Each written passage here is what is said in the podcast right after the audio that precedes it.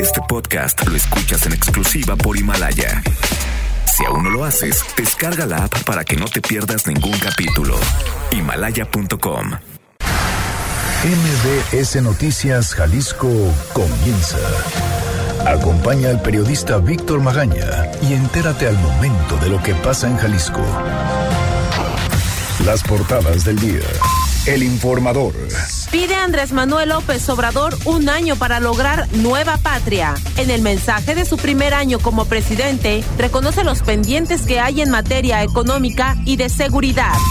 Milenio Jalisco. Andrés Manuel López Obrador a conservadores. En un año ya no podrán revertir los cambios. Pide el presidente más tiempo para consolidar la transformación y establecer las bases de la patria nueva. Estamos unidos contra el crimen, no contra el mandatario, aclaran los Levarón en marcha anticuarta transformación.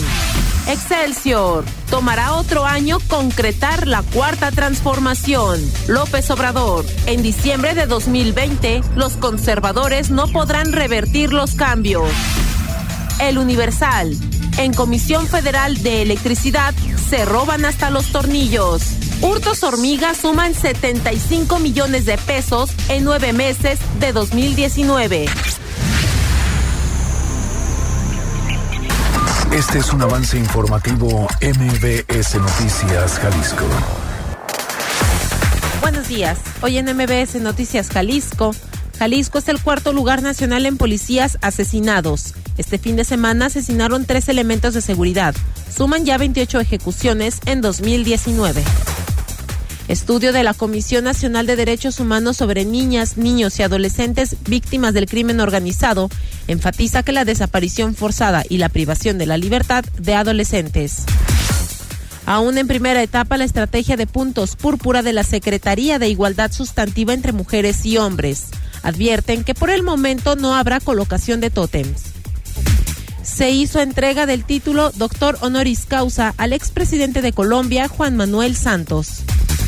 Durante la inauguración de la Feria Internacional del Libro, critica Enrique Alfaro a las políticas de gobierno de Andrés Manuel López Obrador.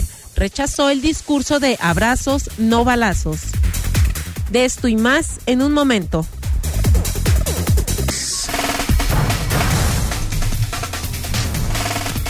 Muy buenos días, ¿cómo le va? Hoy es lunes 2 de diciembre de 2019. Ya comienza la carrera del último mes para finalizar este año. Erika Arriaga se encuentra en la producción de este espacio informativo y Hugo López en los controles operativos. Los teléfonos en cabina son el 36 298 248 y el 36 298 249. Las redes sociales arroba MBS Jalisco en Twitter, MBS Noticias Jalisco en Facebook y mi cuenta personal arroba semáforo en ámbar. El día de hoy estaré regalando pases dobles para escuchar este próximo viernes 6 de diciembre de 2019 a las 8 de la noche ahí en el set 3 Stage a Kevin Johansen. Escucha usted un momento. No es que no quiera decirte lo que siento no es que no pueda. Si te digo te miento.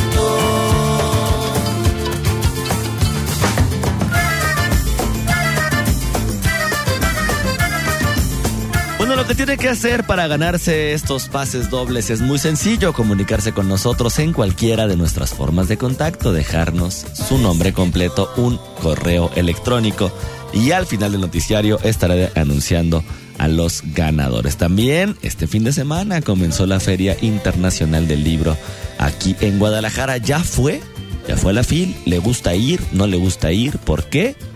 Pues ahí están las formas de contacto. 9 de la mañana con un minuto.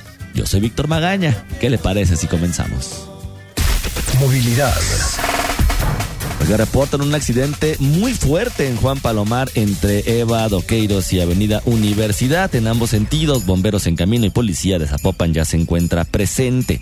Además, los semáforos de Avenida Prolongación Guadalupe y calle Puerto Chamela en la colonia Miramar no sirven y es difícil atravesar la avenida. Y un percance automovilístico en Avenida Adolf Horn Jr. a la altura del Autódromo de Guadalajara. Además, en redes sociales reportaron un accidente en la autopista Guadalajara-Morelia en el kilómetro 173 con dirección a Morelia. Se reportan 19 heridos y dos personas fallecidas. Así comienza esta semana en materia vial.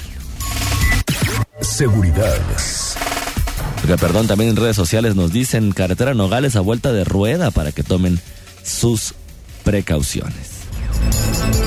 Bueno, Jalisco es cuarto lugar nacional en policías asesinados. Isaac de Loza, ¿cómo estás? Buenos días.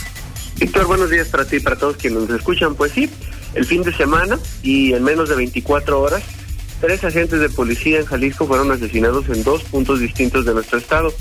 Los dos oficiales murieron, perdón, dos oficiales murieron a ser agredidos a balazos en un punto de revisión del municipio de Teocaltiche y otro más fue atacado en la colonia Basilio Vadillo de Tonalá. Estos hechos llevaron a 28 la cifra de agentes de policía que han sido asesinados en Jalisco durante 2019, lo que a su vez ubica a nuestra entidad en la cuarta posición por este indicador en todo el país. Durante 2019, y de acuerdo con cifras de la organización civil Causa en Común, en México han sido asesinados 376 oficiales de policía en 28 de las 32 entidades federativas. Los focos rojos están en Guanajuato, Michoacán, Chihuahua, Jalisco y Guerrero. Pues solamente en esos cinco estados se concentran cuatro, cuatro de cada diez muertes. Los 376 policías caídos se traducen en un homicidio cada 21 horas en promedio. Los 28 de Jalisco equivalen a uno cada 12 días. Los agentes municipales de Tocaltiche murieron el viernes y el agente del grupo Gamas de la policía de Guadalajara fue acribillado el sábado. En ningún caso se ha dado con el paradero de los agresores o no se ha informado si al menos hay algún sospechoso en la mira. El ataque a los municipales de Tocaltiche coincidió además con una gira de trabajo del gobernador Enrique Alfaro que hizo por esa región. El clima de inseguridad para los uniformados jaliscienses pues es más grave que el del año pasado, cuando se habían registrado 24 homicidios en Jalisco. En 2018, además, nuestro estado cerró en la posición 7 de 31 estados. Hoy, como les digo, se ubica en la 4. No obstante, Guanajuato es, y por mucho, la entidad con mayor riesgo para los policías. Allí se han reportado 111 homicidios de miembros de cuerpos de seguridad pública entre 2018 y hasta la fecha. Son 64 del año anterior y 47 en lo que va de este. Michoacán, el segundo lugar nacional de este año con 38 oficiales asesinados, se hallaba en el sitio 9 en 2018. Chihuahua, con 30 agentes caídos, es el tercero de la lista, pues cerró eh, en el 2018 en el quinto. Campeche es el único estado en todo el país que ha mantenido un saldo blanco desde el año pasado y en lo que va de 2019 no se han registrado incidencias en Aguascalientes, Yucatán y Baja California Sur. Finalmente, Víctor, y por lo que vea el fin de semana que recién terminó, regresamos a Jalisco y les comento que este cerró con al menos, y digo al menos porque son de los que nos hemos enterado, al menos nueve homicidios en el interior del estado, los dos policías de Tocaltiche entre ellos, y once en la zona metropolitana de Guadalajara. Son al menos, insisto, 20 homicidios en total durante un muy agitado fin de semana en materia de seguridad. Así iniciamos el último mes de año, Víctor. Pues así iniciamos, y parece que vamos a terminar justo como iniciaba 2019 con un incremento, bueno, que también lo ha señalado en algunas otras ocasiones. Es un incremento que se viene manejando desde varias, varias, varios años, perdón, atrás. Y bueno, la tendencia, lo que es una realidad, es que no ha reducido. Por lo menos desde 2015, Víctor, tenemos un indicador en el que no hemos dado cuenta de un decrecimiento o una reducción en el indicador de violencia, de muertes violentas, de homicidios. Y como lo dices, 2019 apunta para que ya se haya roto el récord que estableció 2018, considerado a su vez el más violento en la historia moderna de nuestro país. Pues vaya tendencia. Isaac, muchísimas gracias y buen inicio de semana. Muy buen día para todos. Oiga, le recuerdo que estamos regalando pases dobles para asistir este próximo viernes 6 de diciembre al C3 Stage a las 8 de la noche a disfrutar del concierto de Kevin Johansen. Lo que tiene que hacer Es muy sencillo comunicarse con nosotros en cualquiera de nuestras formas de contacto, vía telefónica al 36 298 248 al 36 298 249 escribirnos en las redes sociales, arroba MBS Jalisco en Twitter, MBS Noticias Jalisco en Facebook, en mi cuenta personal, arroba semáforo en ámbar, o bien también hacerlo a través de nuestro canal en Telegram, Víctor Magaña, guion medio MBS. Este fin de semana, ya le decía, fue la inauguración de la Feria Internacional del Libro de Guadalajara. Enrique Alfaro, el gobernador del estado, por supuesto, estuvo ahí y aprovechó el micrófono para criticar las políticas del gobierno de Andrés Manuel López Obrador. ¿Qué fue lo que dijo? No se vaya, ahorita le cuento. Víctor Magaña está en XFM 101.1. Regresamos. Síguenos en nuestras redes sociales. MBS Jalisco en Twitter. MBS Noticias en Facebook. Estados. Son 9 de la mañana con 12 minutos. Regresamos a cabina de MBS Noticias Jalisco. Ya le decía antes de la pausa, el gobernador de Jalisco, Enrique Alfaro Ramírez, criticó las políticas de Andrés Manuel López Obrador. Sin embargo, le dijo, bueno, pues aquí estamos también para ayudar referente a qué. Fátima Aguilar, ¿cómo estás? Buenos días. Buenos días, Víctor. Saludos para ti, para el auditorio. Pues sí, eh, lo bien. El gobernador de Jalisco, Enrique Alfaro Ramírez, aprovechó eh, los reflectores de la inauguración de la Feria Internacional del Libro de Guadalajara para irse en contra eh, de las políticas y estrategias que ha desarrollado el presidente de la República, Andrés Manuel López Obrador, durante su primer año de gobierno. En materia de seguridad, por ejemplo, expresaba eh, su rechazo a la premisa del presidente de abrazos no balazos, eh, porque decía que se va a hundir al país si se piensa en esa política para quienes eh, quieran someter, para quienes quieran generar sometiendo generando miedo. En economía auguró un colapso de eh, esta si se continúa con, profundizar la desconfianza y el temor en el sector privado. También dijo que será un error histórico si se justifica la destrucción del orden institucional y el Estado de Derecho con el argumento de desmantelar el viejo régimen. En su discurso, pues Alfaro Ramírez consideró que muchos piensan en esas fallas, pero solo se hablan en privado de tal manera pues que desde Jalisco, eh, al menos con él, no habrá más sometimientos y silencios eh, por miedo a, o displicencia. Esto es lo que comentaba. Por eso vamos a hacer lo que nos toca para que el gobierno nacional corrija el rumbo en agendas fundamentales, desde el cumplimiento cabal de los, de los compromisos de París en materia de cambio climático hasta la implementación de una auténtica transformación estructural de nuestro modelo educativo. No más silencio, no más cabezas agachadas. Eso no le sirve a México. lo que decía es que expresar sus ideas eh, lo, no lo ponen en un escenario de confrontación con el presidente, sino que solo busca desde lo local ayudarlo a transformar el país. Y también en la inauguración de la FIL, el presidente de esta, Raúl Padilla López, eh, reclamaba los recortes federales a universidades públicas porque se va a frenar, dices, la capacidad de crecimiento, la mejora de calidad y eh, se corre el riesgo de perpetuar la inequidad. Es el reporte, Víctor. Fátima, muchísimas gracias. Buenos días. Bueno, pues hay que ver qué es lo que sucede referente a esta relación que recordemos empezó complicadita al inicio de la administración con Enrique Alfaro y Andrés Manuel López Obrador. Luego ahí parece que ya llegaron a un acuerdo. Nada de sumisión, dice el gobernador, pero también, bueno, que jale parejo para los dos lados y hay que aprender a escuchar.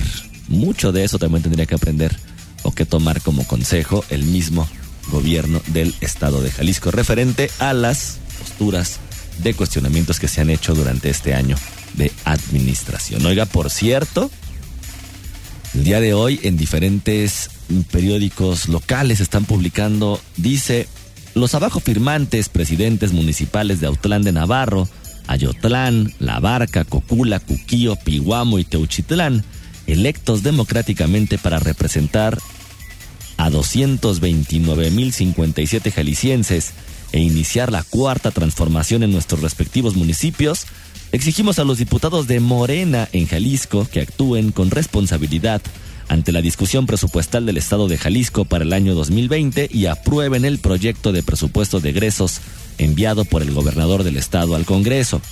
Con preocupación hemos analizado el presupuesto de egresos de la Federación para Jalisco en 2020, en el que se prevén fuertes recortes en ramos y programas que benefician directamente a los jaliscienses, como el ramo 33 de aportaciones, los fondos de agricultura y desarrollo rural, infraestructura, educación, conservación y reconstrucción de carreteras y programas vitales como los subsidios hidroagrícolas.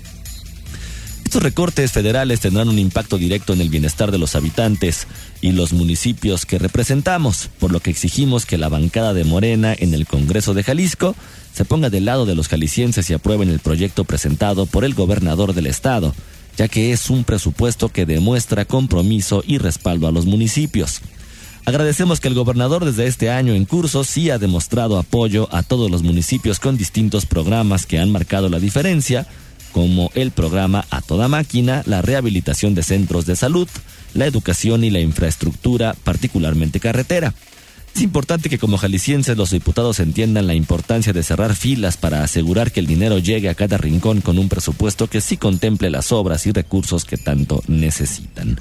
Los presidentes municipales de Morena sabemos que el gobernador ha expresado su deseo de transformar a Jalisco de la mano del presidente Andrés Manuel López Obrador por lo que esperamos que nuestros compañeros diputados no se opongan a esta transformación y voten la propuesta de presupuesto que han recibido de parte del gobernador, quien ha mostrado tener un claro compromiso con las necesidades de los habitantes de todos los municipios del estado. Pues ahí está, también la diferencia sana entre los presidentes municipales de Morena y los diputados del mismo, de la misma bancada, del mismo partido político, donde también ya empiezan a perfilar el asunto del tema presupuestal, los intereses por municipio, también es muy importante. Hay que ver si no se trata de un rompimiento interno o si es realmente un interés legítimo de los alcaldes, pues de continuar avanzando por el bien de sus municipios. Hoy hay un estudio de la Comisión Nacional de los Derechos Humanos que ponen a Jalisco como primer lugar en población adolescente en prisión. Adrián Montiel, ¿cómo estás? Buenos días. Muy buenos días, Víctor, también para el auditorio. Y mira, las conclusiones del estudio cualitativo titulado Niñas, Niños y Adolescentes Víctimas del Crimen Organizado en México, elaborado por la Comisión Nacional de Derechos Humanos, destacan dos problemáticas relacionadas con el impacto del crimen organizado, la desaparición forzada y la privación de la libertad de adolescentes en conflicto con la ley. Jalisco se inserta en la problemática nacional, pues junto con dos estados concentran la mitad de la población adolescente en el sistema penal. Jalisco la encabeza con 30.5% o 2.102 adolescentes en, prisión. Sonora 11.5% con 792 y Chihuahua con 9.8% o 676 adolescentes. De acuerdo con la, con la encuesta nacional de adolescentes en el sistema de justicia penal, los principales delitos cometidos fueron robo, homicidio, violación sexual, lesiones, portación ilegal de armas y de drogas. Además, se destaca el estudio la tasa por cada 100.000 habitantes de niñas, niños y adolescentes víctimas de homicidio doloso, que en Jalisco de 2015 a 2018 aumentó 61.46%, el mismo crecimiento a nivel nacional, aunque por debajo de la media. Otro dato que destaca del estudio es que hasta 80% de las niñas, niños y adolescentes no se sienten seguros en casa y sobre todo dos terceras partes de quienes tienen entre 10, 14 y 17 años son los que no se sienten seguros en su hogar. Resalta que en Jalisco el 13% de las personas entre 14 perdón, y 17 años declararon haber padecido violencia de tipo sexual, cuando el promedio del resto de las entidades federativas es de 1.43%. Es decir, que la población en este rango de edad sufre hasta nueve veces más violencia sexual que el promedio del resto de los estados. Pues hasta aquí lo que reporta la Comisión Estatal en este estudio, Víctor. Pues preocupante. Adrián, muchísimas gracias. Muy buen día, muchas gracias. Hay aún en primera etapa la estrategia de puntos púrpuras y advierten que por el momento no va a haber ninguna colocación de tótems. Erika Arriaga, ¿cómo estás? Buenos días. Buen día, Víctor. Buen día, auditorio. Así es, a casi tres meses de que la Secretaría de Igualdad Sustantiva entre Mujeres y Hombres dio a conocer la estrategia Puntos Púrpura, la titular de la dependencia, Fela Pelayo, explicó que este trabajo aún está en su primera etapa debido a que sido, ha sido un tema complejo por las características que se han incorporado.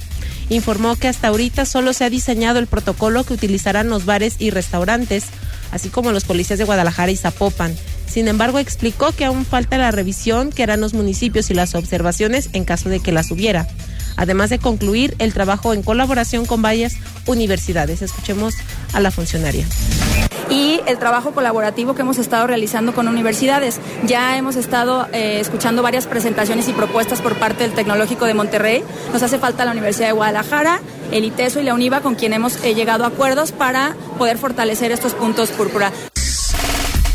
La funcionaria presentó esta estrategia en septiembre pasado en donde se había explicado que los puntos púrpura serían espacios donde se instalarían tótems que contarán con un centro de carga de teléfonos móviles, tendrían iluminación además de un botón de pánico y habría también números de emergencia visibles. Fela Pelayo advirtió que posiblemente será hasta el próximo año cuando se inicie la licitación de estos módulos. Escuchemos de nuevo a la funcionaria. Una vez que se abra la posibilidad de licitar, estaremos también abriendo para escuchar a los distintos y distintas proveedoras que puedan eh, solventar un proyecto de esta naturaleza. ¿Ya habrá nosotros continuamos, nosotros continuamos. Lo que pasa es que no es los puntos púrpura no es no es eh, algo físicamente, es es una política integral explicó que ahora los puntos púrpura abarcan, además de la creación de los tótems, los protocolos que se manejan en bares y restaurantes. Y también refirió que de poner estos equipos en las calles en estos momentos no servirían absolutamente de nada. Escuchemos nuevamente a Fela Pelayo. No es una política simple de poner un tótem. Un tótem, si lo ponemos ahorita, no nos va a servir para absolutamente nada.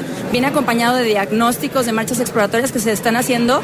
No es una política de prevención a la ligera, es una política de prevención que esperamos sea a largo plazo. Y como va a ser a largo plazo, tenemos que complementarla del acompañamiento de todas y todos los, los especialistas y en eso seguimos avanzando. Finalizó que en tanto estos puntos púrpura no estén completamente aprobados por todas y todos los especialistas en la materia, no se valorará la fabricación ni la colocación de estos en las calles. El pasado mes de septiembre, Víctor, la Secretaría de Igualdad Sustantiva entre Mujeres y Hombres, en conjunto con la Secretaría de Movilidad, anunciaron dicha estrategia que estaría encaminada específicamente a dar respuesta a las situaciones de peligro en las que se encuentran las mujeres al solicitar taxis y plataformas de transporte para fortalecer las medidas de seguridad para la prevención de la violencia contra las usuarias. Es la información, Víctor.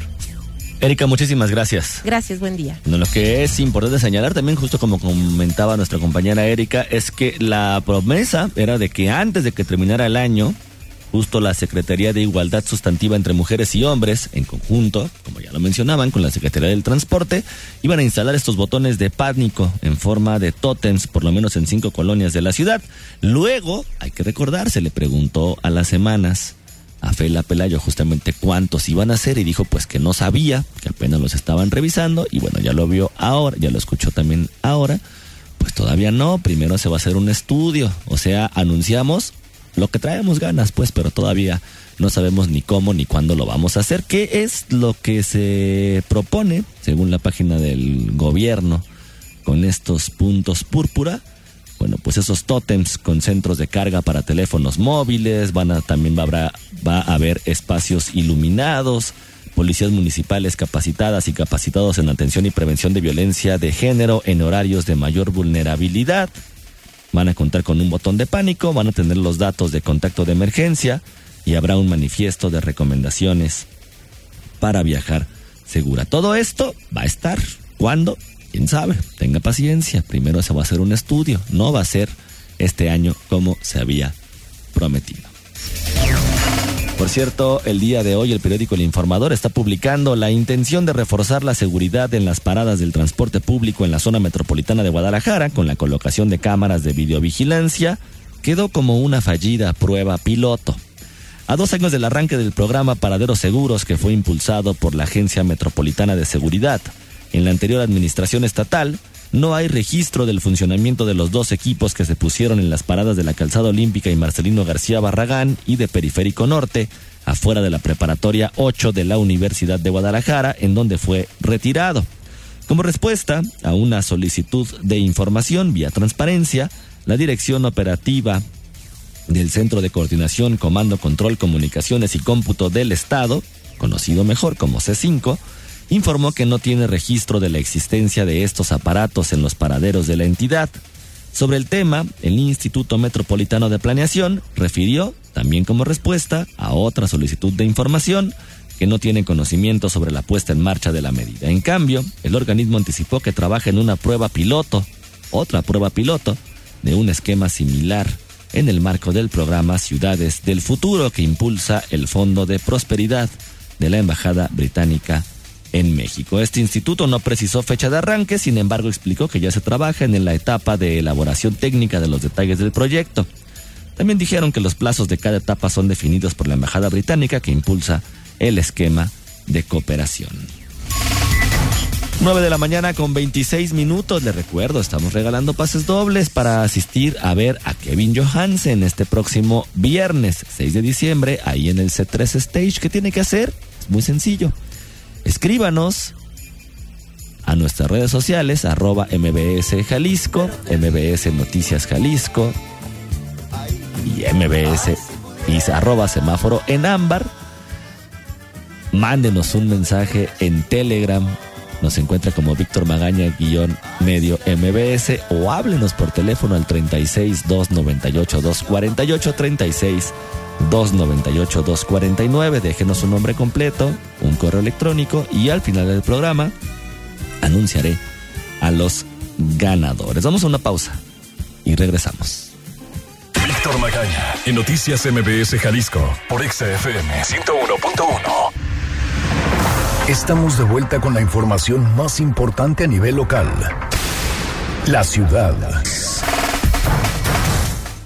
9 de la mañana con 31 minutos. Regresamos a cabina de MBS Noticias Jalisco. Oiga, se comunica el señor José Mendoza y dice que no hay luz desde hace varias horas en la colonia Lomas del Mirador, que ya se comunicaron ahí a la Comisión Federal y que no les han dado respuesta. Bueno, porque no han ido atender este problema. Seguramente ahorita la gente de monitoreo les va a comunicar y espero, esperamos tener una respuesta de qué es lo que sucede antes de que termine este espacio informativo. Por cierto, está publicando el Occidental el día de hoy. Esta mañana Daniel Gutiérrez, mejor conocido como Lord Café, tiene audiencia desde las 8.30 de la mañana y en el Centro de Justicia para la Mujer a fin de que declare en torno a la agresión que cometió la semana pasada en contra de una mujer en el estacionamiento de un centro comercial de Tlaquepaque.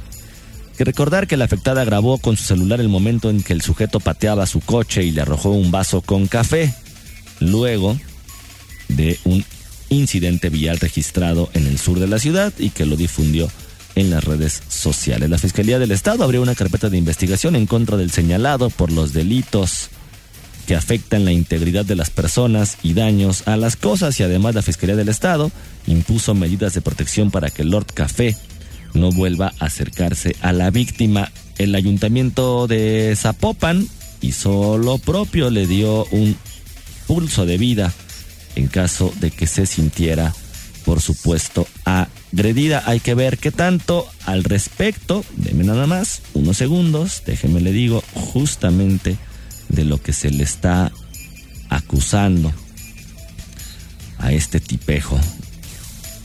Delitos contra la dignidad de las personas y daño de las cosas, dice, según el capítulo cuarto bis, el artículo 202, se impondrán de 50 a 100 días de multa o de 30 a 100 jornadas de trabajo a favor de la comunidad a quien al que por razones de origen étnico, edad, sexo, embarazo, estado civil, raza, nacionalidad, idioma, religión, ideología, preferencia sexual, condición social o económica, trabajo o profesión, discapacidad, características físicas, estado de salud o cualquier otra causa que atente contra la dignidad humana, limite, anule o genere un menoscabo a los derechos, libertades y seguridad a la persona, al reincidente se le van a imponer de uno a tres años de prisión. Hay que ver si esta persona es la primera vez, por lo menos que es exhibido, que se tiene antecedente, y si no, bueno, pues ahí está esto en delitos contra la dignidad de las personas. En el daño a las cosas, se le van a imponer de un mes a cinco años de prisión y multa por el importe de 2 a 20 veces el valor diario de la unidad de medida y actualización.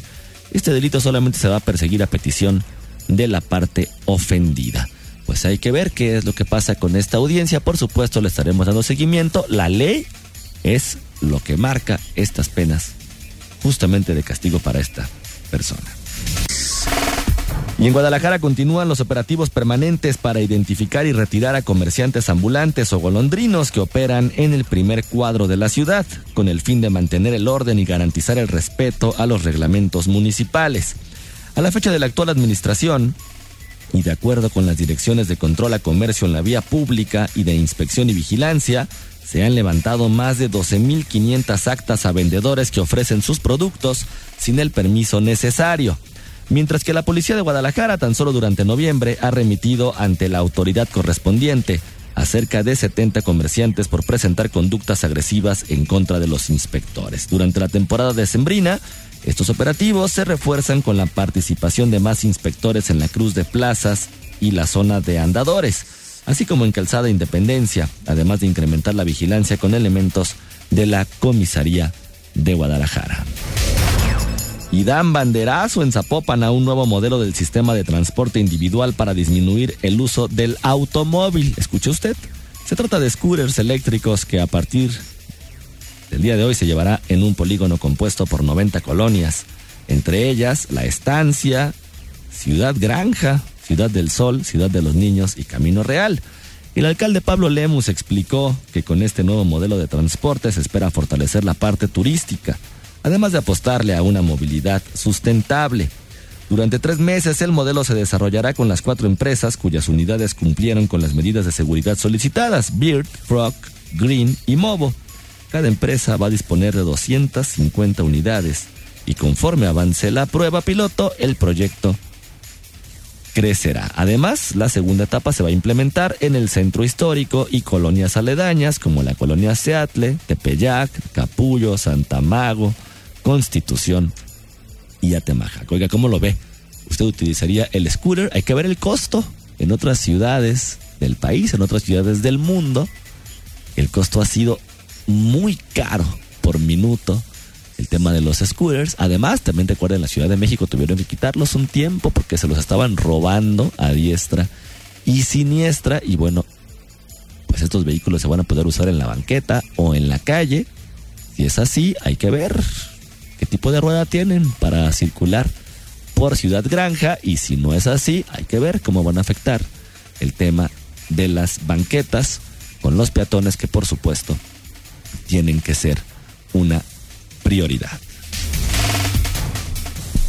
Juan Carlos Jauregui es el ganador de este pase doble para asistir al concierto de Kevin Johansen este próximo 6 de diciembre. Lo que tienes que hacer, Juan Carlos, es venir a las instalaciones de MBS Jalisco aquí en Avenida Novelistas número 5199 con una copia de alguna identificación oficial de 10 de la mañana a 4 de la tarde. Tienes, el, tienes hasta el miércoles a las 4 de la tarde para recoger este pase doble. En caso de no hacerlo así, jueves, ya sabes, como siempre, se volverá a sortear este boleto. Son 9 de la mañana con 39 minutos. Yo soy Víctor Magaña, como siempre ya sabe, le deseo que pase usted un muy bonito día. Aquí concluye MBS Noticias Jalisco. Acompaña a Víctor Magaña y su equipo de profesionales de lunes a viernes a partir de las 9 de la mañana por Exa FM Guadalajara. Este podcast lo escuchas en exclusiva por Himalaya. Si aún no lo haces, descarga la app para que no te pierdas ningún capítulo. Himalaya.com